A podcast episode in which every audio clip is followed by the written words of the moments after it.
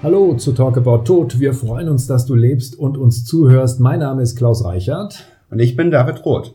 Hallo, und ich beantworte Fragen, über die vielleicht jeder schon mal nachgedacht hat, aber man sich nicht getraut hat, sie zu stellen. Auch weil du vielleicht nicht wusstest, wem man sich stellen soll. Wer hat schon einen Bestatter im Freundeskreis? David, schon mal aus Versehen jemand lebt begraben bei euch? Wenn dann unbemerkt. Nein, es ist unmöglich, dass jemand lebendig begraben wird. Warum das so ist, wird David am Ende der Episode beantworten. David ist Bestatter und weiß fast alles über den Tod. David, warum kann ich die Oma nicht zu Hause im Garten beerdigen? Das ist eigentlich, weil wir natürlich in einem großen Supernanny-Staat leben und man die Angst hätte, dass dann irgendjemand nicht die Möglichkeit hätte, zum Grab zu kommen oder für sich persönlich von jemandem Abschied zu nehmen. Allerdings prinzipiell, wenn ich mir vorher Gedanken mache, ist es zumindest hier in Nordrhein-Westfalen möglich, aber natürlich gerade durch Behörden sehr aufwendig, das zu machen. Also die, die Oma als Leiche oder die Oma in der Urne? Die Oma in der Urne zu Hause zu bestatten, wobei prinzipiell ist beides möglich, gerade wenn ich jetzt das Glück habe, zum Beispiel auf dem Rittergut zu leben. Also arbeiten wir es doch mal der Reihe nach ab. Man darf keine Leiche zu Hause im Garten begraben und auch keine das wäre Leiche im Keller. Also Deutschland ist somit das einzige Land, das diesen Friedhofszwang hat, der sich auch hier für Urnen erstreckt. Also wir können generell ja ganz gut nachvollziehen, warum es ganz gut wäre, einen Verstorbenen als Leiche nicht zu Hause zu bestatten. Ne? Also ich würde es gerne hintereinander besprechen. Bleiben wir doch nochmal bei der Leiche tatsächlich. Man darf sie nicht im Garten bestatten. Der Grund dafür ist nicht etwa, weil ein Leichengift in den Boden eindringt Nein. oder... Äh, Nein, wir trauen einfach der Familie nicht zu, dass sie da liebevoll und würdig mit umgehen würden, wie das halt eigentlich in jedem anderen Land ist. Diese Vorstellungen würden sich Holländer Schweizer, Amerikaner, viele Menschen nicht, sage ich mal, geben lassen, dass der Staat sie so weit bestimmt, gerade auf ihrem eigenen In diesen Länder. Ländern darf man die Urne mit nach Hause nehmen. Genau, da ist das ganz üblich. Das sind aber auch Gesellschaften, die vielleicht etwas mehr Erfahrung mit der Mobilität in der Gesellschaft haben. Aber Leichen müssen auch da auf den Friedhof. In der Regel ja. Okay, also Leichen gehören auf den Friedhof. Man kann sie eine Weile zu Hause behalten, ein paar Tage, wenn man genau. Abschied nehmen will. Das geht. Genau, das geht sehr, beziehungsweise ich kann ganz viel machen, weil ich ja auch nichts falsch machen kann. Aber vom Prinzip her ist es in Amerika zum Beispiel auch nicht verboten, auf meiner Ranch in Montana denjenigen zu Hause beizusetzen. Und wie gesagt, Ausnahmen sind in den Gesetzen gerade vorgesehen, aber natürlich hier in Deutschland absolut nicht alltäglich. Also bei uns gibt es den Friedhofszwang. Es gibt Friedhofsgesetze, da steht drinne, Leichen nur auf dem Friedhof beisetzen. Gut, und das muss man auch machen. Das heißt, es gibt da, was äh, eine Leiche angeht, keine Ausnahme. Es sei denn, man hat irgendwie ein Landgut und da ist irgendwo so eine kleine Ecke vorgesehen. Genau, wo ein Friedhof, Friedhof wo schon immer ja, einer war. Dann geht und es. dass mich natürlich die zuständigen Behörden, das ist in der Regel die Friedhofsverwaltung, einfach als fähig ansehen, gerade vielleicht aus der Familientradition damit umzugehen. Aber unmöglich ist das andere auch nicht. Nur praktikabel ist nochmal was anderes. Also die wenigsten von uns haben ein Rittergut, auf dem sich das machen genau. lässt, sondern müssen dann wirklich tatsächlich ihre Angehörigen auf dem Friedhof beisetzen. Die Frage ist natürlich, mit dem Leichengift hat es nichts zu tun. Du hast es eben schon angedeutet. Warum ist das so? Warum gibt es diese Gesetze, die uns zwingen, die Leichen auf dem Friedhof zu beerdigen? Also wir neigen halt dazu, anderen nicht zuzutrauen, dass sie damit vernünftig umgehen. Hier in Deutschland wird alles gut geregelt. Wir sind ein Land, das weltweit mit die meisten Vorschriften hat. Wir haben eine unendliche Ressource in unserer Gesellschaft, bedenken, dass jemand was falsch machen könnte. Und wir glauben auch, dass Trauernde bevormundet werden müssten, weil die vielleicht keine vernünftige Entscheidung treffen könnten in dieser Zeit. Und so ist es eigentlich so, dass die meisten Friedhöfe halt in kommunaler oder konfessioneller Trägerschaft sind, also von Städten oder halt Kirchengemeinden. Und wo unser Friedhof hier als der erste private Friedhof natürlich ein Anachronismus ist und auch all diese Vorbehalte erstmal hatte. Die Gärten der Bestattung. Ihr habt vor zehn Jahren einen eigenen Friedhof aufgemacht. Und was unterscheidet eigentlich diesen Friedhof von einem in Anführungsstrichen normalen Friedhof, wie man ihn in vielen Orten in Deutschland findet? Also wir haben keine Tore, wir haben keine Öffnungszeiten und wir versuchen die Regeln sehr einfach zu halten. Also konkret haben wir eigentlich eine wichtige Regel nur bei uns, dass wir halt niemanden ohne Namen bestatten wollen. Es gibt bei uns kein direktes Raster, sondern jeder kann sich die Stelle, die er gut findet, zu der er gut hinkommt, aussuchen und darf sie schlussendlich auch so gestalten, er das Gefühl hat, dass das passt. Also das ist der Unterschied zum Beispiel zum Friedwald. Auch das ist ja ein relativ neues Konzept, was es in Deutschland Und gibt. auch sehr reguliert natürlich, dass ich da nichts ablegen darf, dass ich nicht halt die Stelle selber gestalten und kennzeichnen darf. Maximal halt so ein kleines Schildchen wie, sag ich mal, im Hochhaus, wo dann der Name draufsteht, statt auch schon auf diesem Schild so zu zeigen, ob ich Maler, Metzger oder was auch immer gewesen bin. Ne? Das heißt, es ist fast eine anonyme Bestattung im Friedwald. Ja, und es ist natürlich meistens auch so, dass das kein Ort ist, wo ich einfach mal hingehen kann. Und wir versuchen ja mit diesem Friedhof, und wir bestatten ja nicht nur auf diesem Friedhof, sondern wir fragen immer Menschen, was sie machen wollen, auch Mut für die regulären Friedhöfe zu schaffen, dass man ähnlich wie früher, zum Beispiel auf Melaten oder in Ohlsdorf oder wo auch immer, auch gerade diese Gestaltung so machen kann, dass Melaten ich damit zufrieden bin. Also Melaten ist in Köln, Ohlsdorf in Hamburg. Hamburg. Stimmt. In und Hamburg, gerade ja. wenn ich mal so über die älteren Teile dieser Friedhöfe gehe, da sprechen diese Gräber ja ganze Geschichten. Also euer Friedhof, um das auch noch zu sagen, ist in Bergisch Gladbach. Jetzt, wenn wir die normalen Friedhöfe anschauen, da stehen die Gräber in Drei und Glied, die Grabsteine haben alle die gleiche Größe. Die Pflanzen, die da drauf sind, sind alle ähnlich. Man sind findet auch reguliert, kaum Dinge. was man es ist alles reguliert. kann. Das ja. heißt, ich kann nicht hin, kann sagen, nee, ich möchte gern was anderes. Genau, aber das ist ja eigentlich eher eine relativ junge Entwicklung. Erst zu Anfang des letzten Jahrhunderts, so 1907, wurde die erste Friedhofssatzung in München erlassen. Und da war natürlich das Ideal des Soldatenfriedhofes, weil auch ganz klar gesagt wurde, der Bürger hat keinen Geschmack und muss zum Geschmack erzogen werden. Und bis dahin war es eigentlich sehr üblich, dass so ein Friedhof sehr vielfältig war. Dass es Leute gab, die sehr hingebungsvoll zum Grab gingen. Das wurde nachher zum Ideal erklärt. Aber dass es auch Gräber gab, das sieht man heute noch so ein bisschen auf aufgegebenen, ruhigen Teilen eines Friedhofes, wo Gräber auch ein kleines bisschen überwuchert oder verwildert waren, aber wo jeder halt hingehen konnte, wenn er das Bedürfnis hatte, es aber keine Last war. Und wo wir natürlich auch heute hier durch das Ausbleiben von Zwang sehen, wie Menschen auf einmal wieder zu ihrem Bedürfnis finden und dann mitgestalten und es sich fast gemütlich machen. Ja, aber gut, scheinbar ist das Bedürfnis ja ähm, im Moment ein ganz anderes, jetzt mal abgesehen von eurem Friedhof, wo unglaublich viel passiert, die Gräber unterschiedlich sind, die sehr individuell sind. Das heißt, die Leute wirklich da Dinge ablegen, die mit dem Toten zu tun haben. Da gibt's teilweise Spielzeug, da gibt's teilweise Fantasyfiguren, da gibt's aber auch Klangschalen, da steckt eine Gitarre in der Erde, da gibt's aber auch einfach Steine, auf denen die Namen stehen, da gibt es alles. QR-Code, oder ein QR-Code, zeitgemäße ja. Art, sich mit ja. dem Thema auseinanderzusetzen. Aber auf normalen Friedhöfen, das einzige Innovative, was ich irgendwie zur Kenntnis genommen habe, ist, dass man sich anonym bestatten lassen kann. Das heißt, auf einer Wiese, wo dann gar nicht mehr sichtbar wird, wer liegt da eigentlich, man weiß nur, da liegen irgendwelche Urnen unter der Erde und die Leute möglichst wenig damit zu tun haben wollen, einfach weil sie das Oder gar nicht Kindern nicht wollen. Genau, weil das kostet ja Geld, das kostet Zeit und äh, das versucht man und zu vermeiden. Wir haben ja gerade diese Mobilität in der Gesellschaft. Das Problem ist, wie bei vielem, dass man gerade nicht vorher miteinander spricht und auch nicht gegenseitig seine Bedürfnisse achtet.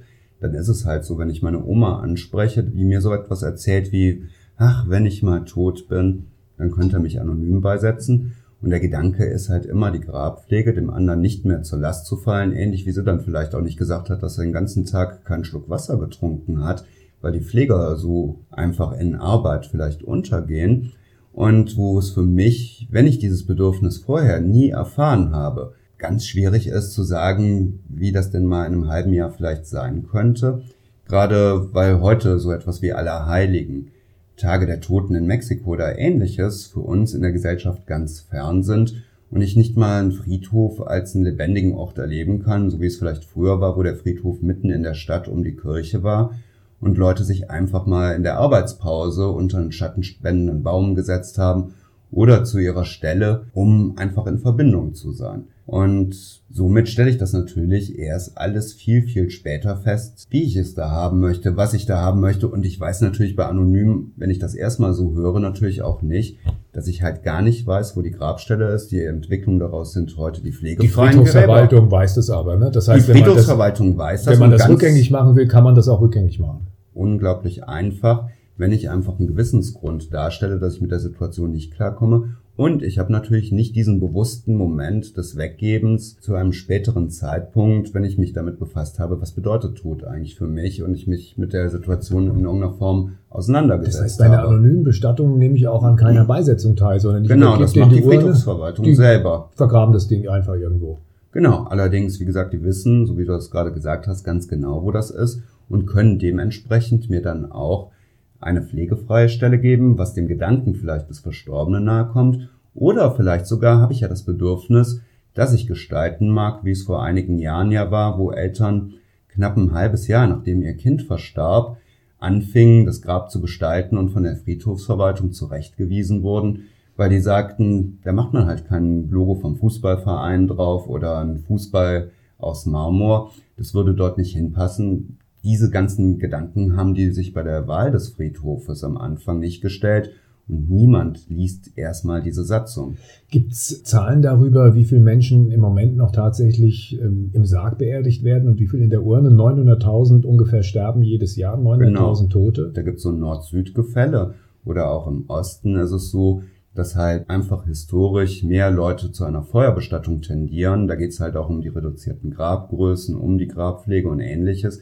Hier bei uns im Kölner Raum ist es so, dass noch ungefähr 30, 35 Prozent der Menschen halt als Erdbestattung beigesetzt werden, also in einem Sarg begraben werden und dass die Anzahl aber der Feuerbestattungen in den letzten Jahrzehnten stetig gestiegen ist, gerade weil natürlich heute auch die Kinder nicht wissen, wo sie vielleicht in fünf Jahren sind und heute schon in Berlin, München oder im Ausland leben. Wenn ich zu dir kommen würde, würde sagen, ich würde gerne meine Oma mit nach Hause nehmen in der Urne. Könnte ich das? Rechtlich nein, praktisch wird man einen Weg finden, wie man damit umgeht und da kann man eine Menge machen. Ich sage das deshalb, weil es ist ja so, wir haben es vorhin auch, glaube ich, schon mal angesprochen, die Gesellschaft wird mobiler, das heißt, wir bleiben nicht mehr unser Leben lang an einem Ort, wo dann auch die Toten beigesetzt werden, sondern ich lebe an einem Ort, die Oma verstirbt, ich weiß, in fünf Jahren ziehe ich woanders hin, da kann ich die ja nicht da beerdigen lassen oder will ich zumindest nicht, weil genau. ich bin da ja nicht mehr und ich werde mein vielleicht Leben lang. nicht den Aufwand treiben, dann immer den Friedhof zu wechseln, so wie ich vielleicht meine Wohnung wechsle. Auf der anderen Seite hier bei euch in den Gärten der Bestattung kann man die Urne in Anführungsstrichen parken für eine gewisse Zeit und kann sie dann mitnehmen und dann irgendwo anders Genau, wir haben in dem Haus der Klage die Möglichkeit, dass gerade wenn ich noch nicht weiß, was der richtige Ort ist, wie mein Leben sich entwickelt, und das zeigt sich ja vielleicht nach all den Umbrüchen, die ich gerade durch den Tod eines anderen habe, dass ich halt, wenn mein Partner verstirbt, vielleicht nicht mehr die viel zu große Wohnung halten kann, dass ich dann zu einem späteren Zeitpunkt nochmal bewusst die Urne beisetzen, aber auch auf einem anderen Friedhof beisetzen kann